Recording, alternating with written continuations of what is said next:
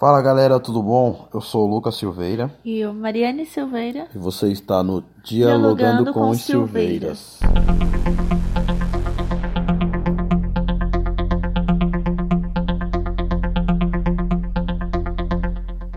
Que alegria poder retornar aqui depois de tanto tempo.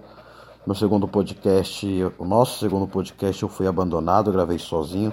Se você não ouviu, já volta lá, não sei por onde você está escutando se é pelo YouTube, se é pela o Deezer, se é pelo Spotify, mas volta aí um pouco, escuta nosso primeiro podcast, que está eu e a Mariane, escuta o segundo que eu estou sozinho.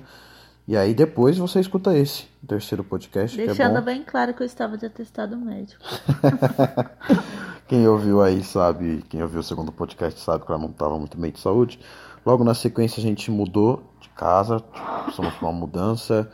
E depois vem toda essa pandemia, que eu espero em Deus que passe logo, e aí muda toda a rotina de todo mundo, horário e trabalho, o jeito de trabalhar, e tudo isso cooperou para que a gente ficasse um pouco distante. Não sei nem se cooperar é a palavra certa.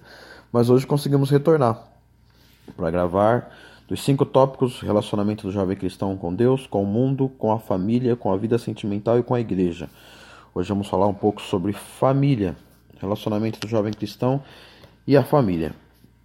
Tratando-se primeiramente de um jovem solteiro, eu queria conversar um pouco com a Mari acerca de um jovem cristão que serve a Deus e convive com uma família não cristã, que pensa ou que não, não frequenta nenhuma religião, ou que frequenta alguma religião diferente e pensa totalmente ou parcialmente diferente do, deste jovem. Eu conheço muita gente, tenho muitos amigos que passaram por experiências assim e sei que é um pouco complicado e queria ouvir um pouco dela.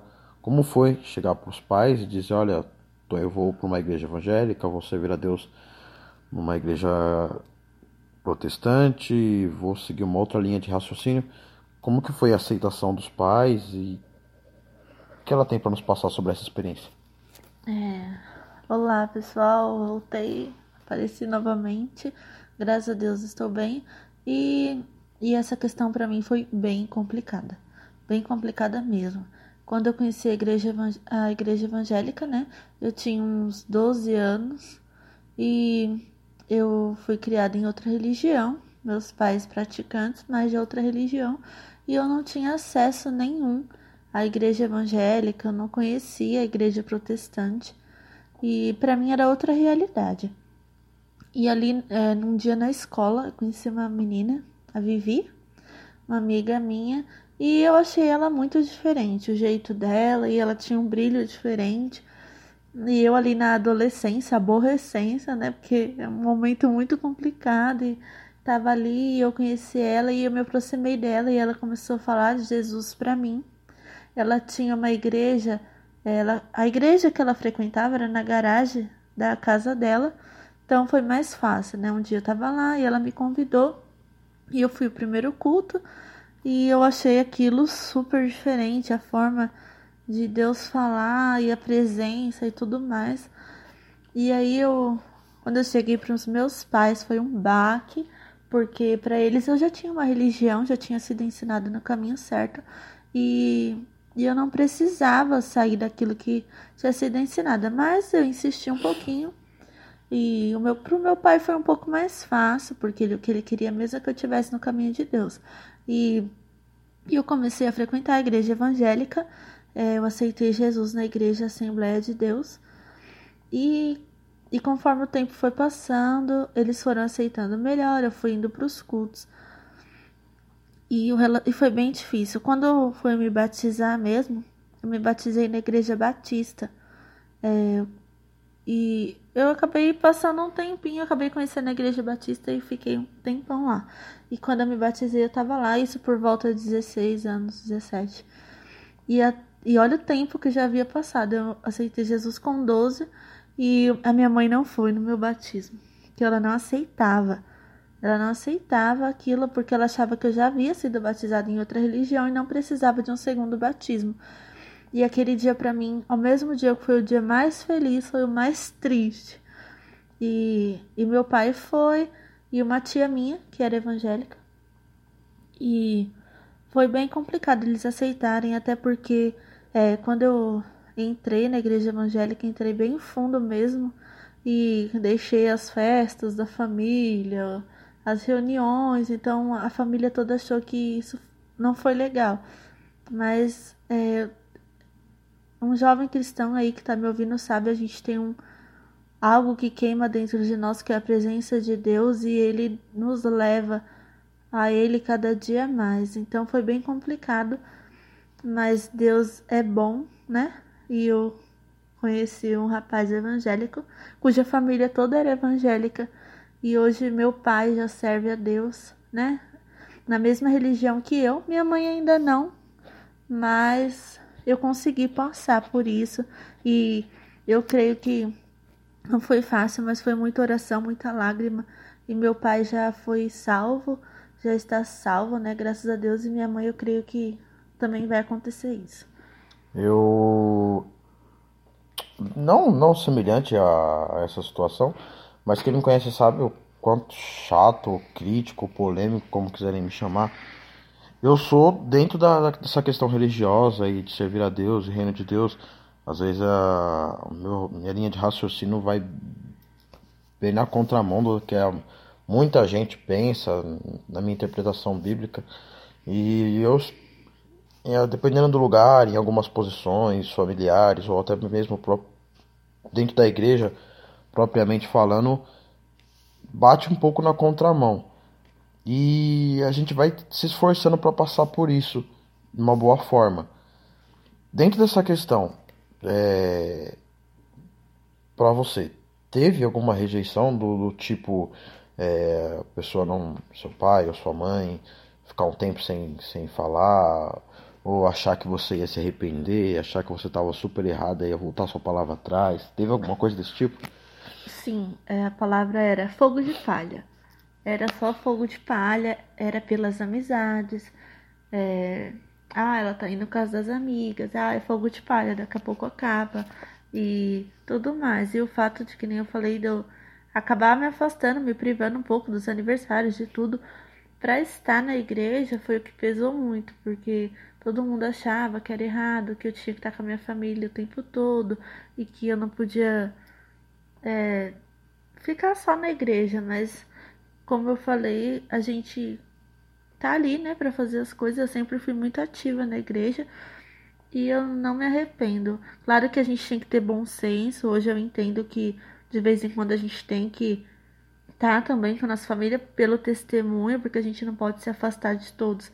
Só que ali, naquele momento que eu tava de adolescência, para mim era um escape, tá na igreja, tá com Deus, por, pela minha família toda pensar diferente de mim, né? Tá aí um bom ponto a se comentar. Né? Se tratando agora desse, dessa questão do relacionamento, quando a família não é cristã, acho que muitos jovens peca às vezes de entrar tão de cabeça na, na nas coisas de Deus e virar as costas para a família. Sim. Eu acho que a Mariane falou é muito importante. De claro, você tá lá e às vezes você, quanto mais perto de Deus você tá, mais distante do mundo você vai ficar. Isso é bom, mas é bom sempre saber balancear isso aí também. Eu acho que a partir do momento que, que Cristo, porque eu, eu, penso que é Deus quem nos leva para perto dele, ele te separa, ele te mostra uma nova visão, te, te leva para mais próximo, é, você passa a ser alguém que tem que ser um representante de Deus dentro da sua família. E como representante de Deus, Deus estaria lá, Deus manteria o contato. Jesus na terra, né, na, olhando, estando no seu lugar, ele se aproximaria mais da família. E acho que muitos jovens têm pecado nisso aí, muitos jovens têm deixado de ganhar os seus de seus pais, de falar do reino de Deus para seus pais, tem afastado seus pais da igreja, por às vezes entrar na igreja tão de cabeça e se esquecer que existe pai e mãe e acho que a aproximação com a família é o mais importante. O maior testemunho é a sua prática de vida, é você mudar o seu jeito de ser e continuar perto, porém sendo um filho melhor, um primo melhor, um sobrinho melhor. Acho que essa é a forma mais melhor forma de se evangelizar. Tratando de família crente, acho que tudo fica mais fácil. Porque ele já, já segue um raciocínio que, que você, o mesmo raciocínio que você. Porém, acho que quando a família não é crente, tem que saber balancear muito isso. Né? Você serve a Deus, mas é o seu testemunho que vai ganhar a sua família. Sim, eu acho que é, dentro disso, é, até hoje eu luto assim para poder reaproximar assim com a minha família, porque eu fui muito de cabeça, eu acho que nisso eu pequei um pouco, eu não aconselho. Por eu queria fugir de tudo que eu vivia antes, caindo de cabeça e esquecendo de todo o resto. Mas hoje eu vejo que a gente, nosso maior testemunho é a nossa vida mesmo. E é, é acho que é isso aí, meu amigo jovem. É, fazendo uma conclusão de tudo que foi falado aqui, não é fácil. O relacionamento entre o jovem cristão com a família que não é cristã não é fácil. Você vai ser, vão te contradizer, vão te chamar de careta, vão dizer que é fogo de palha, beata. vão dizer que é beata. Essa é novidade, essa é, palavra. Beata. É. vão dizer tantas coisas, mas você, se você, se Deus te trouxe para perto, você acredita nisso, a melhor forma de você mostrar isso para as pessoas é sendo diferente. Continuando estando próximo, mas as pessoas veem a diferença em você, nas suas atitudes, nas suas práticas, se afastando das coisas erradas, sem deixar de se afastar da sua família. Até mesmo porque, cristãos ou não, servindo a Deus na mesma religião que você ou não, quem vai estar sempre perto de você é a família, nos seus momentos de maior dificuldade. Vai ser a família que vai estar ali do seu lado. Às vezes até mais do que os seus próprios amigos de igreja. Sim. E também para os jovens que são é, que tem uma família que serve a mesma religião, muitas das vezes tem pensamentos diferentes ou vai um pouco contra. É, como que eu vou explicar? Às vezes é, não tem os mesmos pensamentos, só que a gente não é, sempre tem que frisar isso. É, honrar né, os pais, isso é bíblico. Você honrar seus pais, honrar sua família, você, por mais que você tenha ideias diferentes ou momentos diferentes, é o que eu sempre falo, hoje em dia o jovem, as pessoas não dão muito valor para os sentimentos dos jovens, achar ah, é besteira, vai passar, olha a luta de uma pessoa adulta.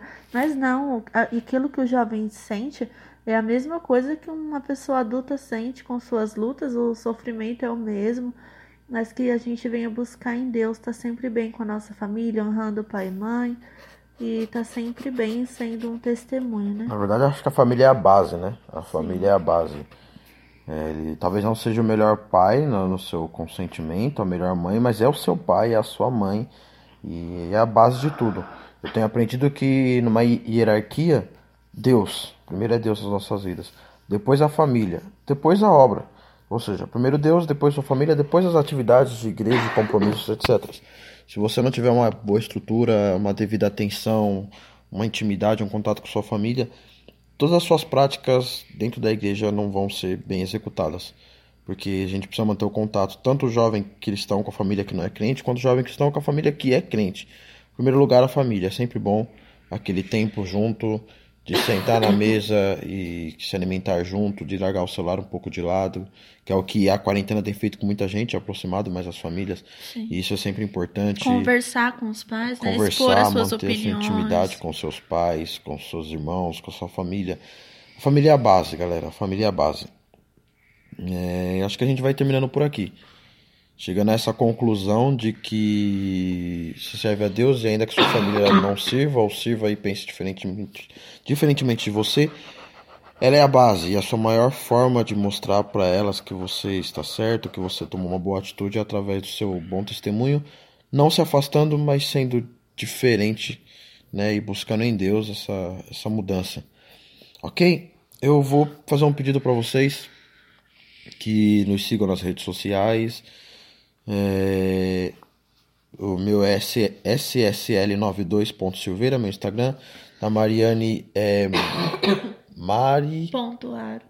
Mari.ane.aro. Isso, isso.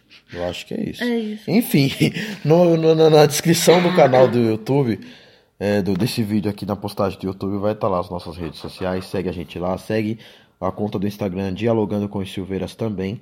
Se você está ouvindo pelo podcast, pelo Deezer ou por outra rede, é, faz esse esforcinho de ir lá no YouTube e nos seguir lá também, se inscrever, nos acompanhar pelo YouTube e pelo Instagram, tá bom? Tem bastante coisa legal é, que a gente vai estar tá postando. No Instagram eu vou postar também é, uma foto de uma entrevista que eu vou fazer com a minha sobrinha que está fazendo labor missionária no Ceará e nós vamos ter uma live online e lá no Instagram do Dialogando com o Silveira você vai ter mais informações, tá bom?